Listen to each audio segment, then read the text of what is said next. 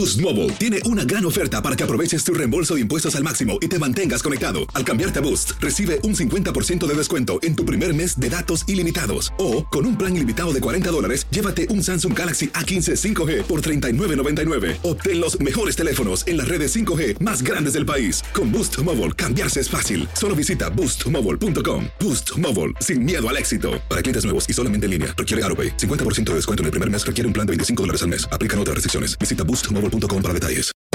Hacer tequila, Don Julio, es como escribir una carta de amor a México. Beber tequila, Don Julio, es como declarar ese amor al mundo entero. Don Julio es el tequila de lujo original, hecho con la misma pasión que recorre las raíces de nuestro país. Porque si no es por amor, ¿para qué? Consume responsablemente. Don Julio Tequila, 40% alcohol por volumen, 2020. Importado por Diageo Americas, New York, New York. Si no sabes que el Spicy McCrispy tiene Spicy Pepper Sauce en el pan de arriba y en el pan de abajo, ¿qué sabes tú de la vida? Para, pa, pa, pa. En la siguiente temporada de En Boca Cerrada. En alguna ocasión estando en Brasil, él mencionó que si alguna de nosotras llevábamos a la policía antes de que entraran, él primero se mataba. Ándale, ve y trae a Ana Dalai. Katia se levanta, va al cuarto, regresa y se queda parada en medio de la sala congelada. Y descubre el rostro de Ana Dalai y vemos la imagen más terrible del mundo. Lo que nunca se dijo sobre el caso Trevi Andrade por Raquel Mariboquitas. Escucha la segunda temporada en donde sea que escuches podcast para enterarte en cuanto esté disponible. Hola, soy Jorge Ramos y a continuación escucharás el podcast del Noticiero Univisión. El programa de noticias de mayor impacto en la comunidad hispana de Estados Unidos. Hola, ¿qué tal? Muy buenas tardes desde aquí, desde la Biblioteca Presidencial Ronald Reagan. Les cuento que hoy los equipos de los aspirantes a la candidatura presidencial republicana en el 2024 visitaron este lugar, la Biblioteca Presidencial, donde mañana se van a enfrentar aquí en el segundo debate entre ellos. El expresidente Trump decidió no acudir y tampoco estará el exgobernador de Arkansas, Asa Hutchinson, quien no cumplió con los requisitos del Comité Nacional Republicano. Ahora, pues se ajustan los detalles, como nos informa Luis Mejía. Coronando una colina en Simi Valley, la ubicación de la Biblioteca Presidencial Ronald Reagan es majestuosa. Por dentro se están dando los últimos toques al escenario donde mañana se enfrentarán siete aspirantes a la candidatura presidencial republicana. Los que calificaron son Nikki Haley, Tim Scott, Vivek Ramaswamy, Chris Christie, Mike Pence, Ron DeSantis y a último momento Doug Burgum, el gobernador de Dakota del Norte. Una vez más, Donald Trump estará ausente.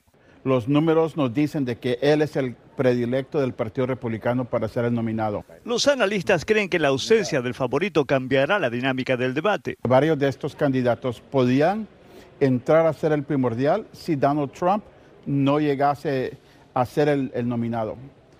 Y hay otros que en verdad están buscando más que todo ser el nominado para ser el vicepresidente de Donald Trump.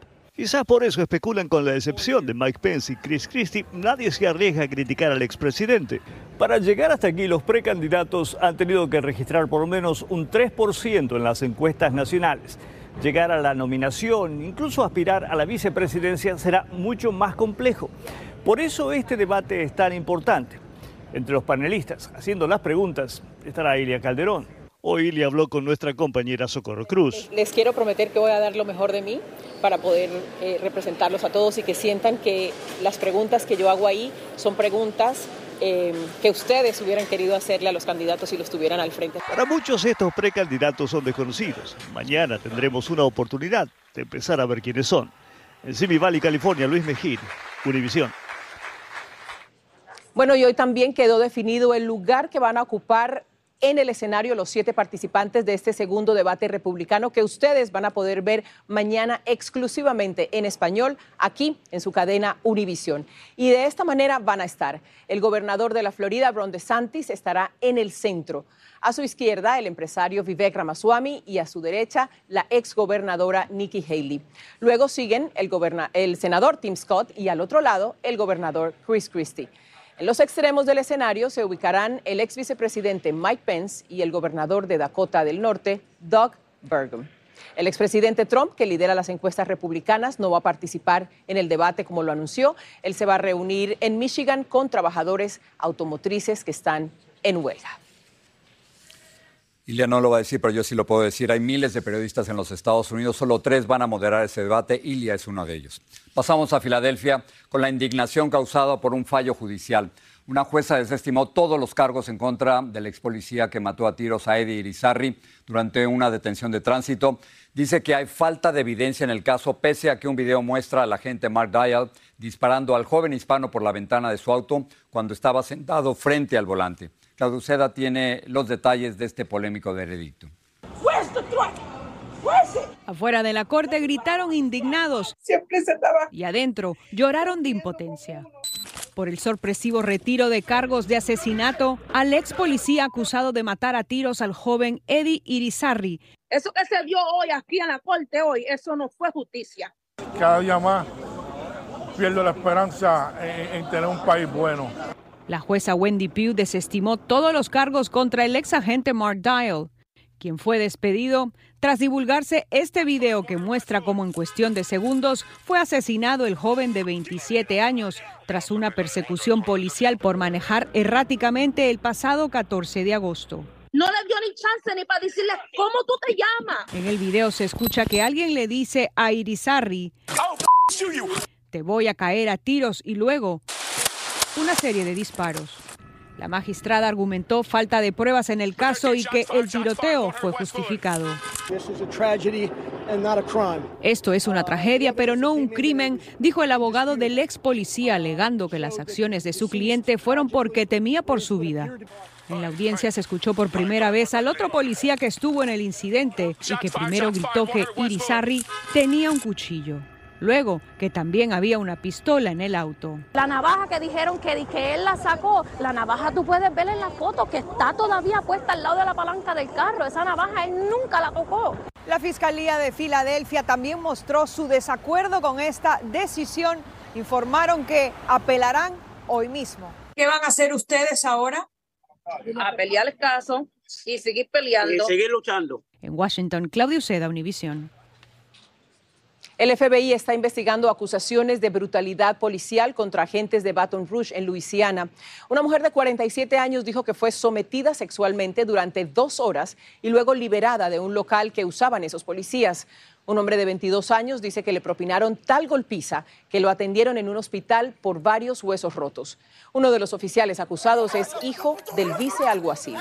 Una mujer en Houston luchó con todas sus fuerzas en contra de un ladrón que quiso robarle su cartera cuando ella acababa de estacionar su auto. El hombre llegó en un vehículo y abrió la puerta de pasajeros del auto de la mujer. Ella se resistió con toda su fuerza, tocó con insistencia el claxon hasta que el ladrón huyó en el auto que conducía su cómplice.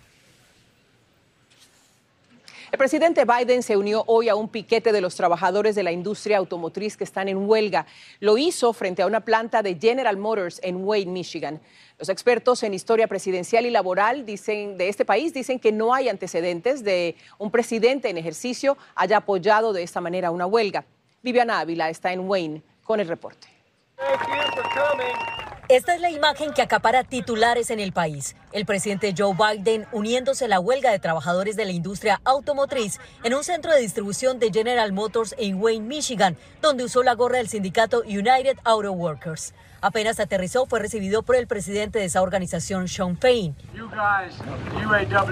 Habló por 87 segundos en los que destacó los sacrificios de los trabajadores para salvar a las tres grandes fabricantes automotrices y respaldó el aumento salarial del 40% en los próximos cuatro años.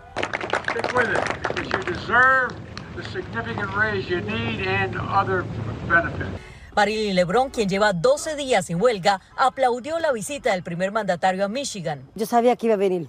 No importaba porque siempre, cada año, él siempre está con todos los trabajadores. Pero otros esperan que su visita, como la anunciada este miércoles por el expresidente Donald Trump, no sean por razones equivocadas.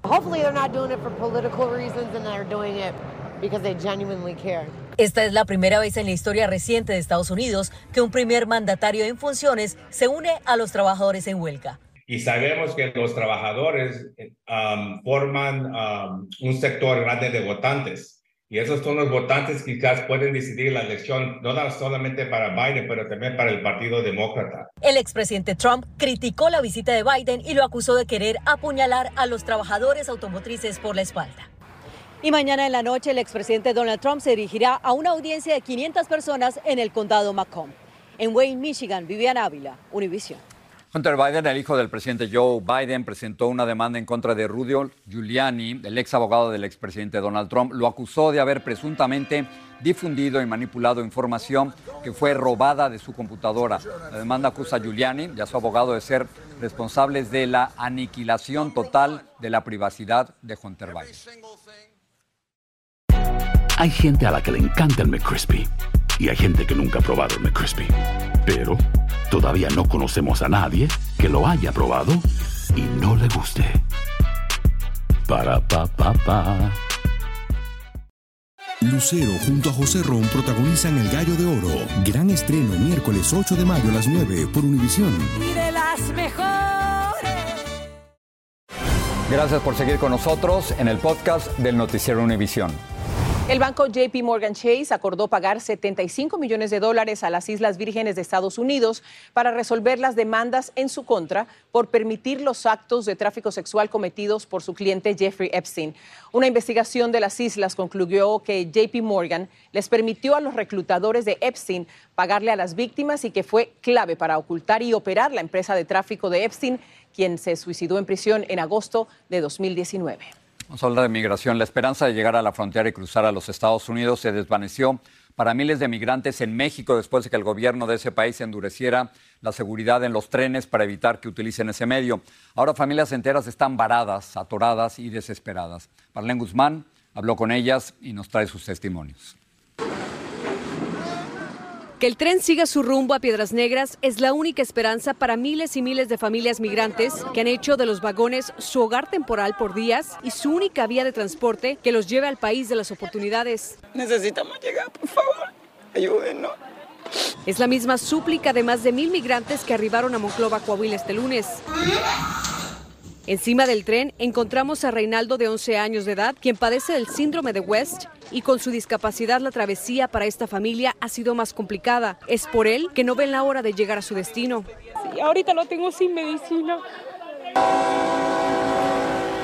Fuimos testigos de cómo después de horas avanzaron los trenes llenos de migrantes. Iban felices pensando que ahora sí llegarían, pero en menos de media hora los volvió a dejar varados y por el simple hecho de mantenernos encima se montan agresivamente y nos están bajando. Anoche corrieron tratando de refugiarse de la fuerte tormenta que se venía. Venimos pensando dónde metemos al niño si llueve. La mayoría lleva días aguantando hambre, sin asearse y en cuanto cae la noche los invade el miedo. Es, anoche pasamos un susto, nos vimos muy mal. Es solo parte del calvario al que se enfrentan estos migrantes a solo millas antes de poner un pie en el río que para ellos es la luz al final del túnel. Las continuas e imparables caravanas siguen avanzando a paso lento pero firme para llegar hasta Estados Unidos a pesar de los intentos de autoridades mexicanas de evitar que puedan cruzar el río y entregarse a la patrulla fronteriza. En Nava, Coahuila, Marlene Guzmán, Univisión. Fueron capturados dos implicados en el caso del fentanilo encontrado en una guardería del Bronx que causó la muerte a un niño y dejó a otros tres intoxicados. Blanca Rosa Vilches tiene más sobre los avances de este caso criminal. Hoy, las autoridades dijeron que el esposo de la dueña de la guardería fue capturado en Sinaloa, México, después de 10 días. Con él ya son cuatro los acusados, incluidos la dueña de la guardería, Gray Méndez, de 33 años, y el primo de su esposo, Carlisto Acevedo Brito, de 41. En estas fotografías se muestra al esposo de Méndez abandonando la guardería con paquetes el mismo día en el que cuatro niños mostraron señales de haber sido expuestos a drogas. Según la policía, Méndez, la principal acusada, llamó ese día a su esposo antes que al 911 y borró 21 mil mensajes que había intercambiado con él. Las autoridades de servicios infantiles dicen haber revisado el local una semana antes del incidente. Nosotros tenemos un cuidado enorme la hija de Ana tiene una guardería al cruzar la calle. Pero imagínese usted, una persona va en la mañana, hace una revisión está seguro que todo está bien. Cuando usted cierra esa puerta que se ve un inspector, ya allí quizás hacen lo que le parece. Hace 10 días, cuatro niños de la guardería fueron hallados inconscientes. Se determinó que tenían fentanilo en su organismo. Nicolás Dominici, de un año, no sobrevivió. A nivel nacional, más de 1.500 niños han muerto por sobredosis vinculadas al fentanilo y de ellos más de 100 eran menores de 4 años de edad. En el Bronx, Nueva York, Blanca Rosa Vilches, Univision. Un hombre del sur del condado Miami-Dade ha sido acusado por la policía luego de que una niña de tres años encontrara su pistola y se hiriera disparándose en la mano. Orlando Young, de 23 años, fue arrestado bajo cargos de negligencia con un niño. Young dijo que mientras bebía un partido de fútbol americano, se emocionó por una anotación y momentáneamente dejó sola su pistola. Jeffrey Dickman, el abogado de Ovidio El Chapito Guzmán, afirmó que se siente orgulloso de representar al hijo del Chapo Guzmán. Dijo que es un joven educado, respetuoso y de buen humor. Añadió que se siente más orgulloso de representarlo a él que a ciertos políticos de los Estados Unidos. Y Vilma Tarazona tiene sus declaraciones. El abogado de Ovidio Guzmán, hijo del narcotraficante Joaquín El Chapo Guzmán, Jeffrey Lickman, Dijo en su más reciente podcast que conoció en persona a su cliente en Chicago, a donde fue extraditado. As for he couldn't be more respectful, quiet and kind. I like him a lot. El abogado Lickman dijo que se siente bien trabajando para su cliente a pesar de que lo critiquen. Proud to represent him. And he's alone here. His, his family is very far away. He doesn't speak English all that well but he doesn't complain and he's got a good sense of humor. Aseguró que el problema de las drogas no se resuelve con el arresto de los cabecillas. Señaló que la captura del Chapo no frenó el narcotráfico. Has there been a reduction of drugs into uh, America since then? Of course not. Actually, he was in, in prison in America since January of 2017. He was in prison in Mexico before nothing changed. Lickman ha sido el abogado de los Guzmán desde que el Chapo fue extraditado. The family, Chapo, his four sons, his wife Emma, who I also represented, they've always been fantastic to me. And Señaló que prefiere representar a los Guzmán antes que a muchos estadounidenses. But I'm prouder to represent a Guzman than I would be to represent most politicians in America the Guzmans have done less damage to America. Y el abogado Jeffrey Lickman tuvo una audiencia privada con los fiscales del caso como parte del proceso de preparación para el juicio de Ovidio Guzmán. La próxima audiencia está programada para el 17 de noviembre. Ilia, regreso contigo. Gracias, Vilma. El ex canciller mexicano Marcelo Ebrard dio un paso más en la disputa que mantiene con el partido de gobierno Morena al acudir a un tribunal electoral para denunciar violación a sus derechos y reclamar por supuestas irregularidades en la elección de la candidata presidencial. Ebrard ha protestado por la selección como candidata de la ex jefa de gobierno del Distrito Federal, Claudia Sheinbaum. Seguimos con México, nueve años de ocurrida la desaparición de 43 estudiantes en Ayotzinapa. Los familiares de las víctimas se quejan de la lentitud de las investigaciones. Además, los familiares exigen al ejército la entrega de documentos cruciales que podrían dar con el paradero de los jóvenes. Dichos documentos darían información sobre la presencia de militares en los hechos del 26 de septiembre del 2014. Gracias. Vamos a hablar de la suerte y el Powerball sigue creciendo. El premio mayor aumentó a 835 millones de dólares.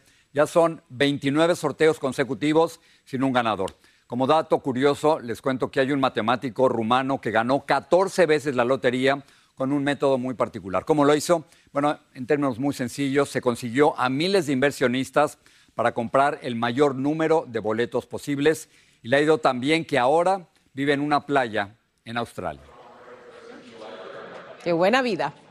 Los ocho años que el presidente Ronald Reagan gobernó fueron cruciales en varios eventos que cambiaron la historia del mundo. Por ejemplo, la caída del muro de Berlín y el desplome de la Unión Soviética. María Antonieta Collins nos habla del legado del presidente número 40. I, Ronald Reagan, do solemnly swear that I will faithfully execute the office of President of the United States. El 20 de enero de 1981, Ronald Reagan juraba como el cuadragésimo presidente en la historia de los Estados Unidos y lo sería durante dos periodos. Preserve, protect, and defend the Constitution of the United States. Era el hombre dispuesto a sacar al país adelante y restaurar el patriotismo basado en su lema, Make America Great Again. La economía estaba muy mala, la situación internacional estaba muy mala. We will match loyalty with loyalty. En su toma de posesión dejó en claro que lealtad con lealtad se paga. I know you have doubts in your own mind. Desde el primer día la prioridad fue la política doméstica. Existía lo que decían los economistas en aquel momento en inglés stagflation, una combinación de inf una inflación altísima que llegó a los 17%. Su política económica ganó un nombre, Reaganomics. Le demoró dos años tratar de eh, re recomponer la economía y reconstruir la base militar, la defensa de Estados Unidos. Era conocido como el gran comunicador por sus mensajes directos como el de marzo de 1983, llamando a la Unión Soviética el imperio del mal. Los obligó a entrar en la carrera armamentista y tiempo después logró el acuerdo para eliminar los misiles de largo alcance. América Latina fue parte de su política. Al entrar Reagan, el 60% del continente americano estaba bajo regímenes militares de derecha. Al salir, solo quedaba Cuba. Reagan salió del poder hace 40 años y, y no ha regresado esa ola de gobiernos militares de derecha. Mr. Gorbachev, tear down this wall. Su administración fue parte de las estrategias que derribaron el muro de Berlín y que provocaron la caída de la Unión Soviética. Aunque para sus detractores la ayuda militar norteamericana en Centroamérica y sus consecuencias fueron la mancha en su presidencia. Ronald Reagan respetaba el poder del bipartidismo. Aliado a los demócratas, logró la ley de amnistía de 1986 que benefició a más de 5 millones de hispanos. La más importante fue que él sabía, eh, tenía en su mente las ideas que él pensaba iban a ayudar a Estados Unidos a levantarse. En Simi Valley, California, María Antonieta Collins, Univisión. El legado del presidente Reagan. Y aquí en este lugar, Jorge, se está cuidando cada detalle, continúa la preparación y te hablo desde el sonido que a veces se filtra por mi micrófono hasta la seguridad de todos los precandidatos que van a estar aquí el día de mañana. Casi está todo listo. Por supuesto, yo también preparándome Claro. con, mi, con mi equipo para poder hacer esas preguntas que le interesan a nuestra gente. Y te estaremos viendo, Ilia, por supuesto. Eres nuestra voz, nos representas y estamos contigo. Buenas noches, Ilia. Te ver muy bien. Buenas noches, gracias. Gracias.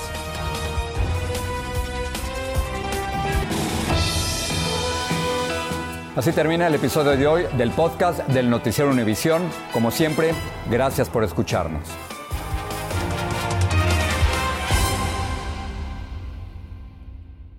En la siguiente temporada de En Boca Cerrada. Y hoy se dio a conocer que son más de 15 las chicas o las niñas y que viajan de un lado al otro con Sergio y con Gloria Trevi.